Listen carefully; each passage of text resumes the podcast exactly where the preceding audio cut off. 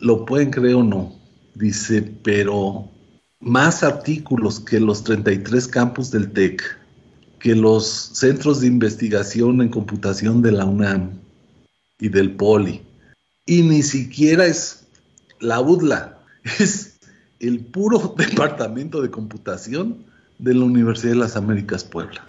Esos llevan récord de publicaciones sobre todas las otras zonas donde se está haciendo inteligencia artificial en México.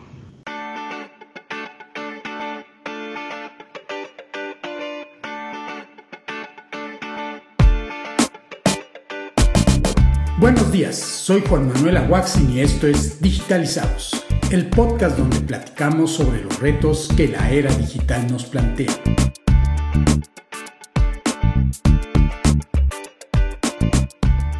Hoy tenemos como invitado a Rogelio Dávila Pérez, ex profesor de la Universidad Autónoma de Guadalajara, del TEC de Monterrey Campus Guadalajara y de la Universidad de las Américas Puebla. En este episodio, Rogelio nos relata su carrera profesional, pero sobre todo un punto de inflexión en la consolidación de la carrera de sistemas computacionales en la Universidad de las Américas Puebla. Por último, nos comparte su visión sobre el camino que deberían tomar las carreras relacionadas con la computación.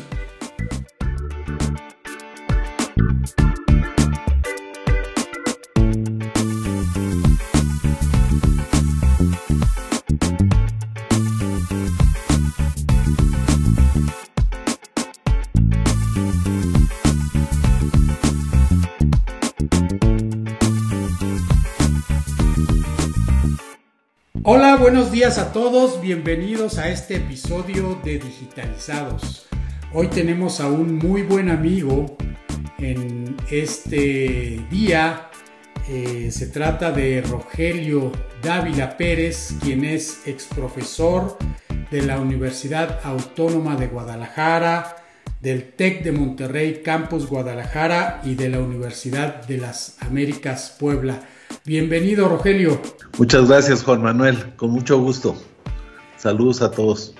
Eres una de las personas a las que creo yo voy a disfrutar más de entrevistar en el sentido de cercanía, porque obviamente disfruto entrevistar a todos, pero pues a ti te conozco desde hace muchos años, hemos convivido mucho en diferentes situaciones fuimos compañeros de trabajo y bueno, pues siento esta entrevista muy cercana.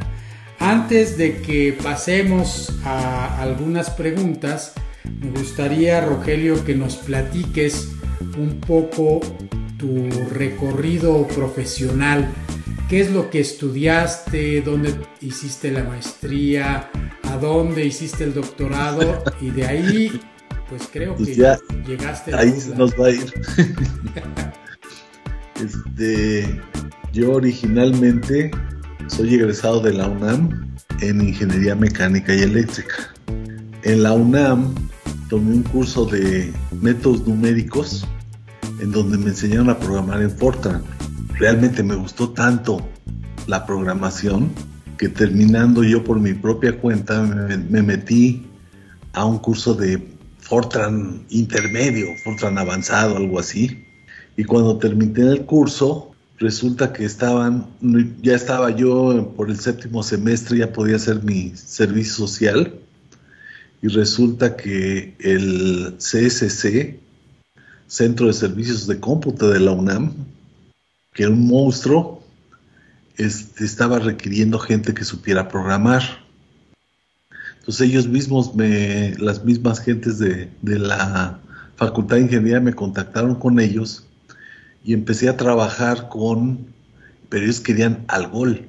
Ahí tenías que hacer programas en Algol. Un lenguaje muy diferente a Fortran. Muy diferente, pero también es de los padres de la estructura de programación.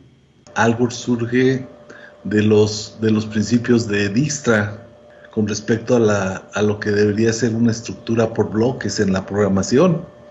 Y de hecho Algol es el padre de Pascal, Entonces fue una experiencia muy bonita porque algo es súper poderoso en aquellas máquinas que eran las Borox 6700 y empecé a hacer trabajos para el mismo centro de servicios de cómputo. Entonces ahí me metí muy fuerte al gol, aprendí al gol, me gustó mucho, aprendí a trabajar en línea y de ahí me contrataron en Infonavit como analista de sistemas. Estuve ahí en Infonavit por seis años y durante ese tiempo, cuando terminé la carrera, me metí a hacer un diplomado en ciencias de la computación en la Fundación Arturo Rosenbluth. Ya tenía como cuatro años programando a un nivel interesante y quería formalizar mis conocimientos en computación. Entonces me inscribí a un diploma en computación de la Fundación Arturo Rosenbluth, que de hecho se inscribían hasta los que terminaban las carreras de computación en sus, en sus escuelas. Tenía muy buena reputación. Sí, tenía buena reputación y había buen nivel. Entonces para mí fue empezar a entender todo lo que manejaba dentro del lenguaje y de lo que hacía como analista de sistemas y todo. Entonces fue, fue muy interesante y tomé un curso de compiladores que me gustó muchísimo con el doctor Luis Legarreta y a partir de ese curso, de hecho construí para la computadora 6800, Borg 6800, acababan de aparecer las micros, era por el 82. Acababan de aparecer los micros y yo ya tenía por primera vez una Apple II Plus. Entonces empezamos a jugar con Pascal en la Apple. Y en esta época empezamos a, surgieron las bases de datos y empecé a ver el, el SQL, cómo te permitía explotar archivos de datos dentro de la computadora. Entonces yo dije, pues si en, en el Infonet la gente se la pasa más bien haciendo programas para sacar los datos que les piden los jefes, ¿por qué no poner una herramienta como estas en la, computadora gigante que necesitaba refrigeración y este y que era enorme, ¿no? Parecía cuando se encendía la, el motor de reinicio, porque se, se, acababa la luz por alguna razón, se cortaba la luz, este, parecía que iba a despegar, te sentías como en una nave que iba a salir volando al espacio. Entonces, en, en Algol construí una herramienta igualita al SQL, un intérprete de SQL para los archivos que manejábamos en Infonavit. Y fue algo, pues fue algo muy interesante porque de ahí me surgió la idea de construir algo que me permitiera hacerle preguntas en lenguaje natural a una base de datos, no en un lenguaje semiformal como el SQL. Entonces de ahí me decidí que quería hacer una maestría en inteligencia artificial y me fui a Inglaterra, a la Universidad de Essex, a estudiar la maestría. La maestría era básicamente eso, una maestría en inteligencia artificial. Y las bases que tenía yo de la Fundación Arturo Rosenbluth me sirvieron muy bien para poder ir sobre un área de especialidad específica.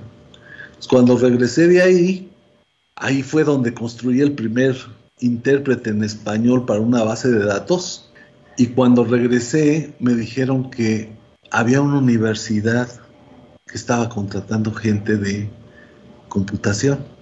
llamé por teléfono y me contestó el doctor Antonio Sánchez, nuestro querido amigo.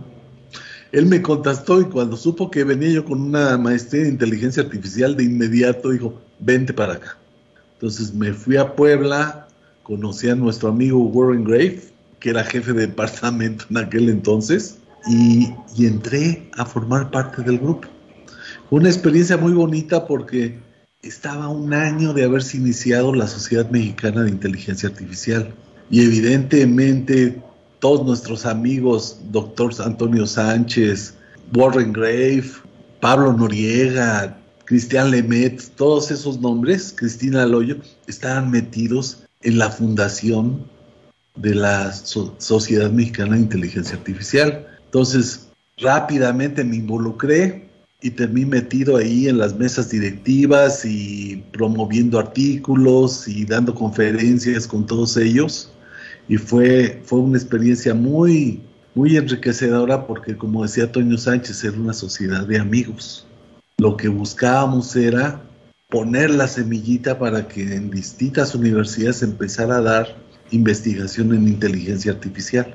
Y realmente lo pusimos. Fue un momento en el que, en que la UDLA era casi casi la estrella en inteligencia artificial del país y era básicamente nuestro grupo.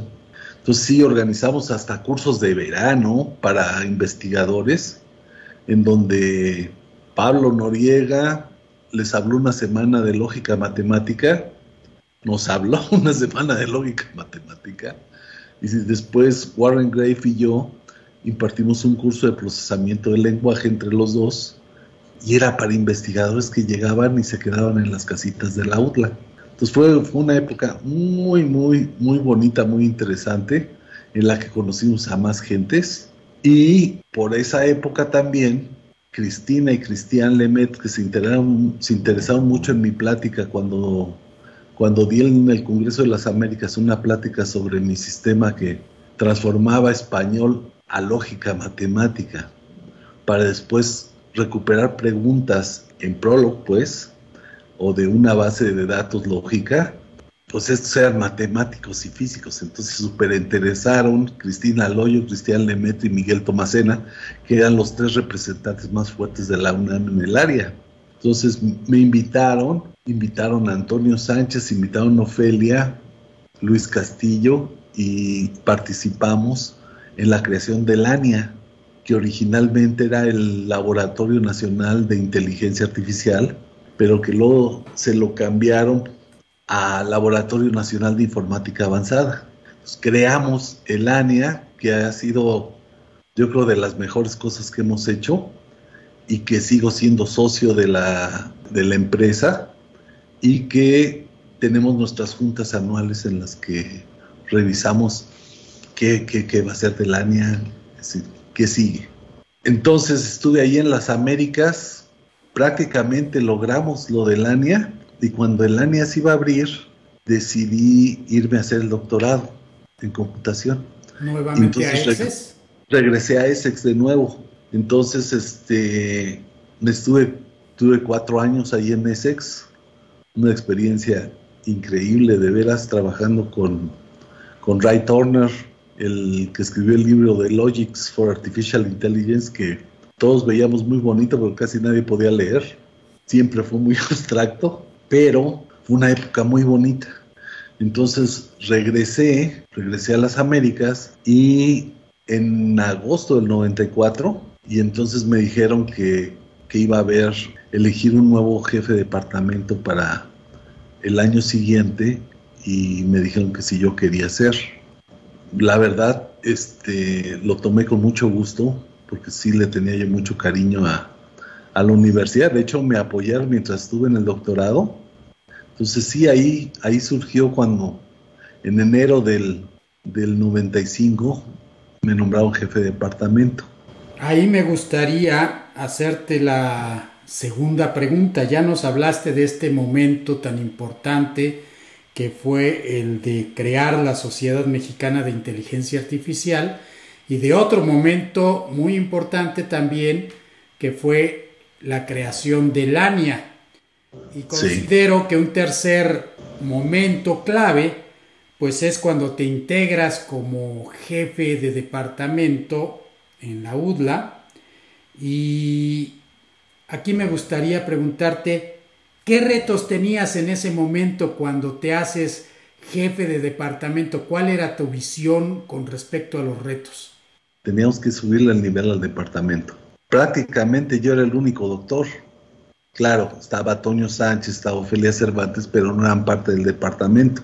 Estaba Vicente Aragón, pero tampoco era parte del departamento. Entonces urgía a traer doctores. Entonces lo que hice fue que empecé a escribirles a ustedes que habían sido alumnos nuestros y que estaban terminando sus doctorados en el extranjero brillantes doctorados, además. Entonces, al primero que contacté fue a Miguel Ángel Oros, que aceptó irse con nosotros. David Sol, que estaba colgado de que no lograba terminar su, su proyecto y necesitaba más tiempo, pues le dije al doctor Felti que le diera más tiempo para que pudiera incorporarse con nosotros y aceptó, cosa que era muy difícil de conseguir para que le extendían la beca que le estaban dando, ¿sí? Pero pues terminó y regresó y fue uno de nuestros más brillantes este, colaboradores, ¿no? Llegaste tú, ya con una fama que te antecedía en el área de robótica, y este después contacté a Coti, Alfredo Sánchez. Entonces, la verdad que empezamos a enriquecer el departamento tremendo. Gracias, gracias con mucho al apoyo del doctor Antonio Sánchez, que está emocionado de ver el entusiasmo que logramos generar en los alumnos con todos estos cambios que estábamos realizando. Porque la verdad fue que el gran éxito de esa época, pues fueron ustedes.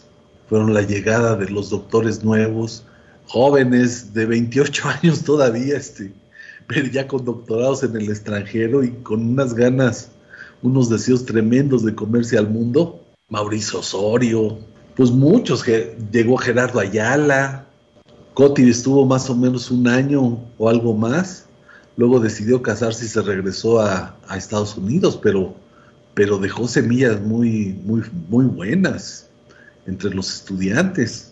Alfredo Sánchez, que con la visión del, doctor Sánchez lo logró colocar en la biblioteca, también fue algo tremendo, porque nuestra biblioteca se convirtió en la biblioteca más moderna que había en, México, en donde por primera vez una persona que se había dedicado su vida a las bibliotecas digitales, estaba renovando las interfaces para, para localizar y para consultar libros, ¿sí? Varios de nuestros estudiantes terminaron haciendo tesis en esos temas. Este, luego llegó Pilar, que también se había ido al doctorado, regresó a promover los temas de redes neuronales. Ingrid Kirsin, que regresó también al departamento y por fuera del departamento pues, teníamos a Antonio Sánchez, que siempre daba clases con nosotros, y a Ofelia Cervantes. Y Vicente Aragón, que nos apoyaba contratando a nuestros egresados para trabajar en, el centro de cómputo. De hecho, estuve viendo uno de los recuerdos más bonitos de Coti es de esa época, ¿no? Cuando, cuando la contrató él antes de conocerme. Pues una retrospectiva muy interesante y bueno, pues como decía al inicio del episodio, pues este episodio es especial para mí porque vivimos juntos todo esto. Me gustaría preguntarte si te dabas cuenta de la amplitud de lo que se estaba creando, porque muchas veces en el momento sentimos todas esas cosas que están pasando, pero en cierta forma, al menos para mí, me parecía un poco normal lo que estaba pasando. Y ya con los años lo ve uno en retrospectiva y dices, no, o sea, no era tan normal, no estaba sucediendo lo mismo en todas las universidades y definitivamente sí considero que fueron momentos clave para la computación en México. ¿Cómo lo percibías tú en ese momento? Como yo lo veía es, estoy trayendo a jóvenes valores, a los mejores estudiantes que tenemos y que han realizado doctorados en el extranjero y necesitan, van a llegar hambrientos de investigación. Entonces no los podemos encerrar a dar clases, que ese es un error que muchos años ha cometido el TEC, ¿sí? Entonces tenemos que darles la oportunidad de que desarrollen sus proyectos y que los desarrollen con los estudiantes. Entonces nuestra política fue de yo como jefe de departamento trataba de quitarles todo el peso de encima administrativo, de tal manera que se pudieran concentrar en sus proyectos y en sus estudiantes.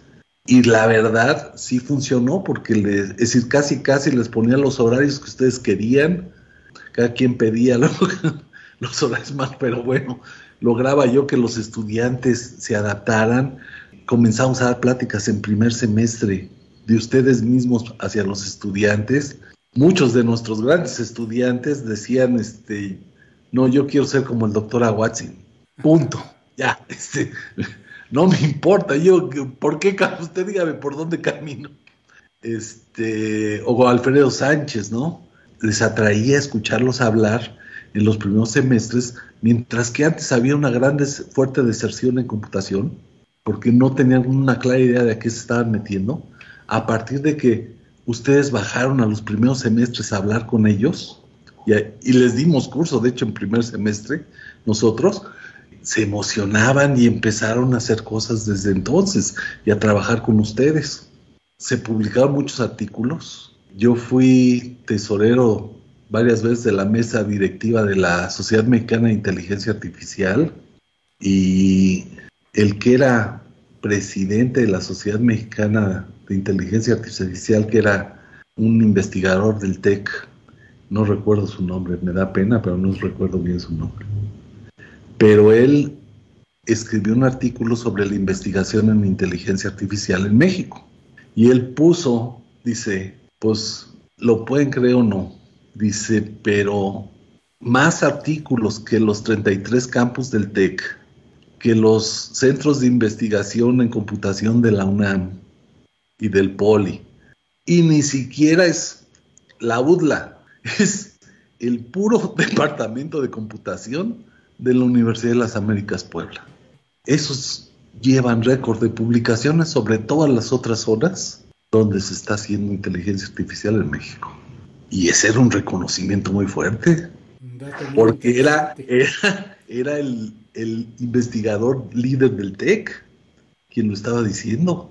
Entonces sí fue una época muy, muy, muy interesante, muy importante para todos, porque todos, todos logramos desarrollar cosas a tal grado que en un tiempo le les tuve que decir, ¿saben qué? Pues vamos a bajarle un poco el nivel porque estos chicos ya están saliendo casi con maestría, entonces más, vale, este, más, pues sí, porque se involucraban en sus proyectos y se seguían y se seguían, no, no terminaban más con el proyecto que tenían. Entonces sí, sí podemos decir que muchos de esos chicos crecieron a partir de los cursos que, que todos ustedes dieron. Entonces, este, sí fue una época muy, muy, muy interesante y muy bonita.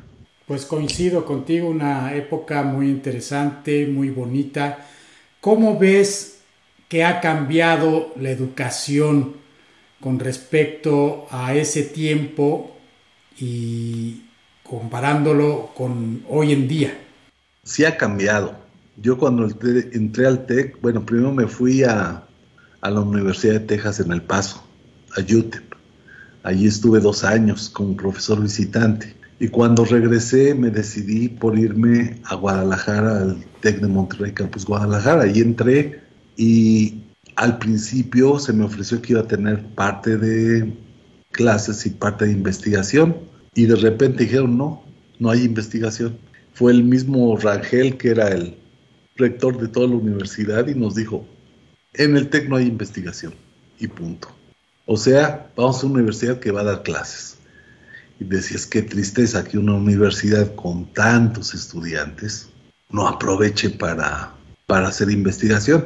Bueno, finalmente terminó, después de que salió Rangel, se, se mejoró mucho ese aspecto y ahora están apoyando más a la gente en investigación, pero el, el apoyo no ha sido tan fuerte.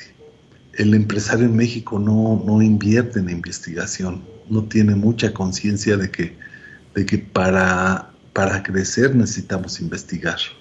Y como decía el mismo Rangel en una conferencia de Carlos Basdresch que hubo en las Américas, en donde Toño Sánchez juntó, bueno, en general, eh, la Sociedad Mexicana de Inteligencia Artificial y la Sociedad Mexicana de Ciencias de la Computación juntó a al representante de investigación de fondos de investigación en México, que era Carlos Bastrich en aquel tiempo, al representante de la National Science Foundation en Estados Unidos y al representante de eh, Canadá, buscando una, un trabajo colaborativo entre los tres países. Y cuando habló, el de Estados Unidos habló súper bien, todo, dice, le estamos invirtiendo más a la extensión, el estamos invirtiendo más a la divulgación del conocimiento que a la generación de, conocimiento nuevo, que era básicamente decir, le estamos invirtiendo todo al Internet. El de Canadá dijo algo muy similar, dijo, nos estamos metiendo, estamos invirtiendo casi todo al Internet y algo a algoritmos genéticos y cosas así. Entonces, ¿a qué le está tirando México? ¿A qué le estás tirando? Si no le quieres invertir, invertir a la investigación y a la búsqueda de lo nuevo, lo que estás buscando es comprar las soluciones de otros y te van a salir carísimas. La, yo creo que el mensaje está muy claro. Teníamos que crear nuestros grupos de investigación y de desarrollo, cosa que no he podido ver en México y que siento que está muy mal. Ahorita, por ejemplo, el, hasta hace un año o dos, el CONACIT apoyaba a las gentes que eran SNI que trabajaban en universidades particulares, no del Estado. Y de repente les retiró el apoyo y entonces dices, bueno, entonces ¿cómo quiere que investiguen? Sí siento que hace mucho, mucha falta invertirle más a la educación y a que la gente se vaya al extranjero. En el tiempo que estuve en la Universidad de Guadalajara, pues inicié un proyecto de verano que tú conoces, que era el proyecto de un curso de alto nivel de verano en, en Europa. Y era un curso de tres semanas. Y entonces me empecé a llevar a alumnos y a contratar, pues más que contratar, era casi amistoso, a los grandes amigos que conocía, como el doctor Sánchez, que fue varias veces a darles un curso sobre data mining y principios de, de manipulación del conocimiento. La misma Coti aceptó con mucho gusto y nos fue a dar un curso sobre interacción humana-computadora. Tú mismo participaste con nosotros en, un curso de ciudades inteligentes con mi querida amiga, la doctora Dulce Esmeralda García, y Genoveva, la doctora Genoveva Vargas Solar, que nos dio como tres cursos en esos años de este, por el interés de que fue alumna nuestra en la Universidad de las Américas y que quería ayudar a México, sí. Entonces sí vi, vi cosas muy padres y, y me llevaba 30 estudiantes. Entonces tú veías como esos 30 estudiantes, fácil, un tercio de ellos, les brillaban los ojos cuando regresaban y te decían, es que yo tengo que volver allá. No me importa cómo, si voy a hacer maestría o si voy a hacer doctorado, pero yo quiero regresar a Europa. Y eso fue muy importante. En total, terminé llevando 150 estudiantes en los siete años que, lo, que mantuve abierto ese proyecto. Yo creo que en los jóvenes está la solución. Hablar con los jóvenes significa hablar con las personas que en 10 años van a estar a cargo del gobierno. Ya los que están, ya mejor deja los que se mueran para que se olvide lo que dijeron. Los que importan son los que vienen detrás. Ahora, se está dando una situación muy interesante en Estados Unidos. Tuve la oportunidad de irme en dos ocasiones como profesor visitante a la Universidad de Wisconsin en Parkside, en Estados Unidos, y me di cuenta que en las maestrías no hay norteamericanos. En las maestrías ves indios, ves este, chinos, uno que otro norteamericano que es soldado y el, y el ejército le paga su maestría, un mexicano, o dos, si acaso, pero desaparecen prácticamente los, los norteamericanos. Entonces dices, bueno, ¿qué está pasando? Bueno, lo que está sucediendo es que los salarios en Estados Unidos, al menos en el área de computación, están tan altos que los estudiantes dicen, ¿para qué sigo estudiando? Si con lo que gano con mi carrera puedo sobrevivir el resto del tiempo en una vida confortable, pues. Entonces, inclusive el director de la NSF dio, una conferencia en donde dijo, nos estamos comiendo nuestras propias semillas, no, las no los dejamos que crezcan.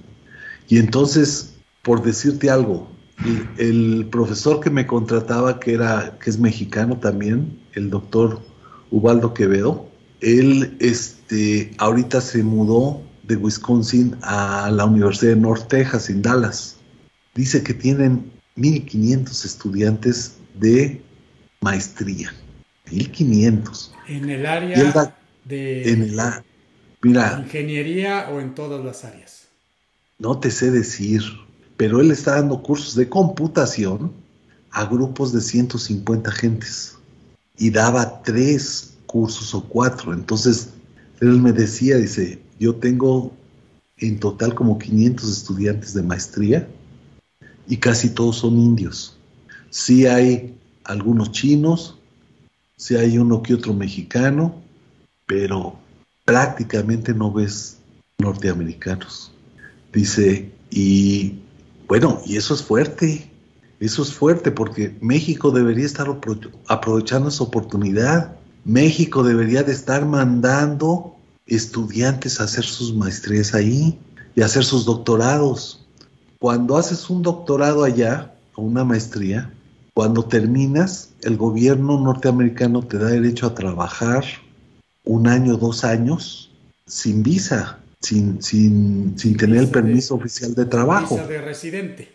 Pero ya nadie se regresa.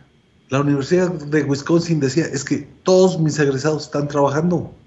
Hay tanta demanda que todos mis egresados están trabajando.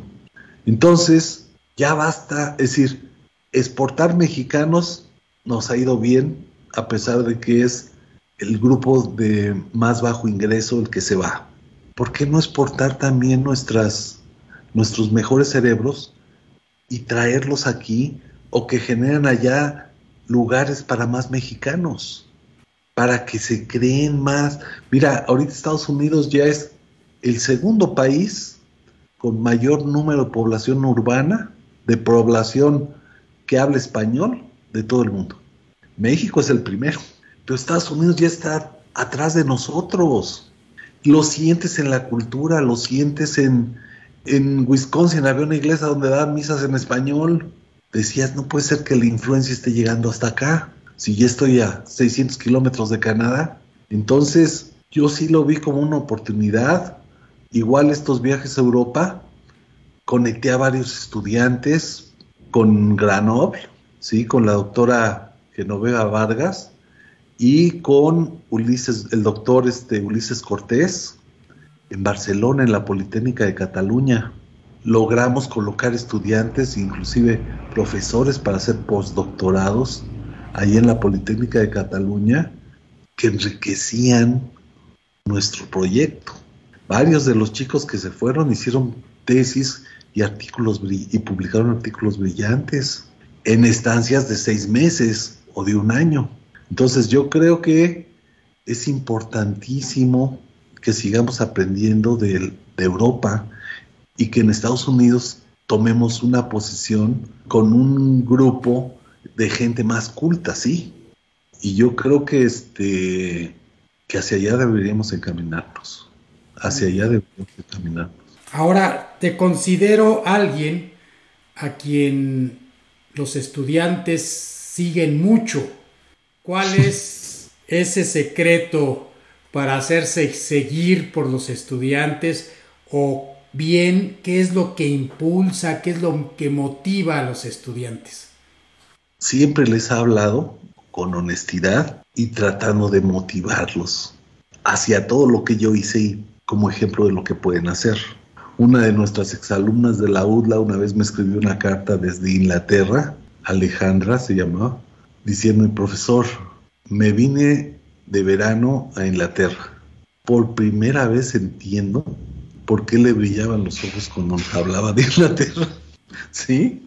Por primera vez me doy cuenta de por qué nos platicaba tanto de eso. Créame que yo también me quiero quedar. Y varias gentes, ¿sí? Es decir, no sé si para mal o para bien, pero mucho tiempo les dije a los chicos, más vale hacer las cosas y arrepentirte de haberlas hecho que no hacerlas y arrepentirte de no haberlas hecho. Hubo chicos que me escribían y me decían, profesor, yo me acuerdo de sus palabras. y yo también dije, pues tiene razón, tengo que hacerlo. Si me quedo con la duda, no, no sirve. Tengo que hacerlo. Y se iban a estudiar a Japón, por ejemplo. Y me escribían para agradecerme porque eso les había, esas pláticas les habían motivado para tomar la decisión de salir, sí. Yo creo que es muy importante esa formación como decía Alfredo Sánchez en algún momento, dice, Rogelio, yo me vengo a trabajar aquí con ustedes por mi cariño a la UDLA, pero yo soy ciudadano del mundo. Es real. Es decir, no nos veamos como mexicanos, veámonos como ciudadanos del mundo. Tenemos que luchar porque el mundo sea mejor desde nuestras canchas. Mi cancha fue más bien el área de, la educación pero sí puedo decir que motivé a muchas gentes para que se fueran. Y tú les ves el brillo en los ojos cuando platicas con ellos. Y como tú dices, hubo muchos que me siguieron mi curso que habría, ahí estaban, ahí estaban. Y hubo otros que no me podían ver ni en pintura, ¿verdad? Pero bueno, pues así es la vida. Entonces sí, este, he disfrutado mucho de mis clases y no pienso abandonarlas nunca. Pues muy interesante esto que nos platicas ¿Cuáles son tus planes ahora que, bueno, pues ya estás retirado y quieres contribuir todavía a la educación? Pues mire, estoy buscando, estoy tratando de colocarme en algún lado de Estados Unidos. Y a partir de eso, no sé, mis planes están muy locos, pero me gustaría irme a vivir a España. O sea, vas a tener que escoger entre Estados Unidos y España entonces. No, me voy a Estados Unidos a juntar más dinero y luego ya me voy a España a gastármelo. me parece un muy buen plan. Bueno, pues te agradezco esto que hemos platicado. Vamos a pasar a la parte final de este podcast. Pues me interesaba mucho platicar sobre estos temas que nos has hablado. Y ahora quisiera hacer preguntas más personales sobre lo que eh, está alrededor de tu vida cotidiana. Y mi primera pregunta sería, ¿sigues jugando ajedrez? Bueno, ahorita lo tengo suspendido desde que me vine a la Ciudad de México. No encuentro todavía con quién jugar, pero este sí lo practiqué mucho en, en Guadalajara, sí lo, lo, lo practicaba bastante. Al menos una vez cada dos semanas. Sí, sí, sí, me gusta mucho. ¿Crees que le podrías ganar a Mauricio Osorio? No, ese anda a otros niveles. ese es magnífico jugando, qué bárbaro. Pero sí, disfruto mucho jugando. Sí, no, no te digo ganando porque pues, a veces gana, a veces pierde, pero en general disfruto mucho jugar ajedrez. Y tengo amigos que lo juegan, pues. Lo otro que también disfruto es tocar la guitarra que como sabes, pues, siempre ha sido uno de mis gustos y, me acompaña todo el tiempo. Entonces, ese es, son mis escapes, ¿no? El ajedrez y la, la música, pues. Así es, te recuerdo con la guitarra en las reuniones de amigos, siempre tocando buenas melodías muy tradicionales mexicanas. Habrá que irse las enseñar a España. Así es. Yo estoy seguro que tienes muchas anécdotas que contarnos de tu vida como profesor. ¿Cuál es alguna que recuerdas con especial cariño o que ha sido una de las más importantes que tengas? Bueno, no ha habido muchas y unas bonitas pero a veces tristes recuerdos muy bonitos lo tengo de cuando hicimos Iberamia en las Américas. Cuando hicimos Iberamia en las Américas, que llegaron los españoles, que llegaron los portugueses, que llegaron los latinoamericanos y todo el departamento nuestro estaba volcado, que, que nombramos como presidente al doctor Antonio Sánchez y que estuvimos nosotros a cargo de todo lo, la dirección de los alumnos y atender a las gentes fue una época muy, muy bonita y divertida, pues, muy divertida. Eh, viendo a los españoles llamar por teléfono a sus casas, yo comprándoles cubrebocas porque el volcán estaba arrojando cenizas y ellos llamando por teléfono a sus casas diciendo, joder, que esto está emocionante. y el volcán, que el volcán puede explotar.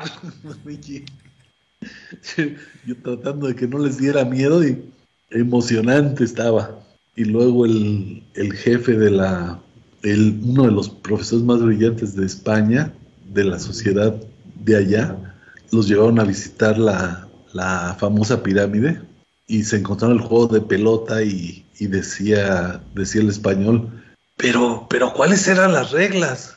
Y le decía el de Portugal, pues si vosotros sois los que habéis quemado los manuales.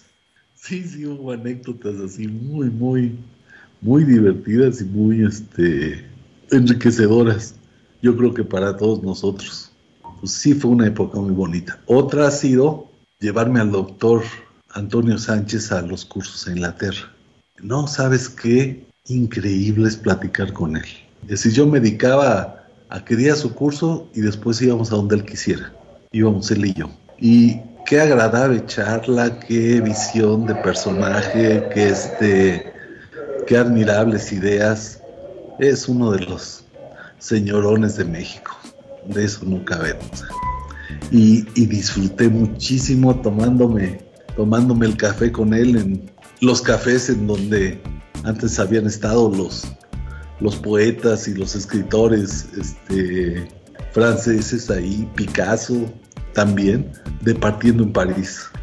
Entonces sí, sí, esas experiencias han sido muy, muy lindas. Recorriendo también este, Brujas en bicicleta con Coti, después de que no había yo agarrado una bicicleta en 30 años, me hizo subirme una bicicleta y acompañarla a dar una vuelta por toda la ciudad de Brujas. También fue una gran experiencia. Ya ni me acordaba que sabía manejar la bicicleta. Excelente, Rogelio. Pues te agradezco mucho esta plática, haber recordado buenos momentos. Definitivamente era un episodio que teníamos que hacer para hacer esa retrospectiva de cuando se formó ese gran equipo en la Universidad de las Américas, que fue un punto clave, creo yo, eh, para la computación en México, por supuesto, sobre todo para la universidad, pero creo que hubo mucha influencia también en, en el país.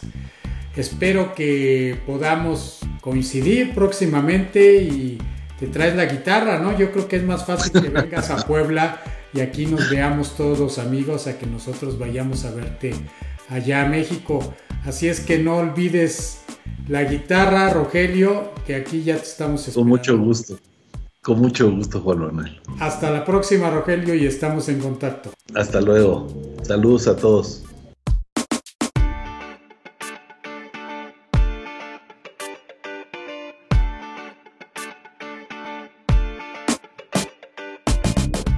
Este fue el episodio número 50 de Digitalizados.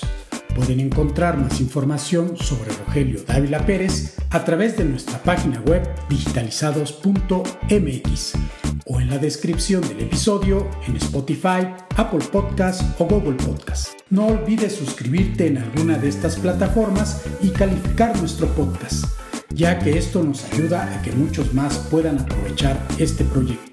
Soy Juan Manuel Aguaxin y los espero en el próximo episodio. Les tengo reservada una interesante plática con quienes están digitalizando al mundo.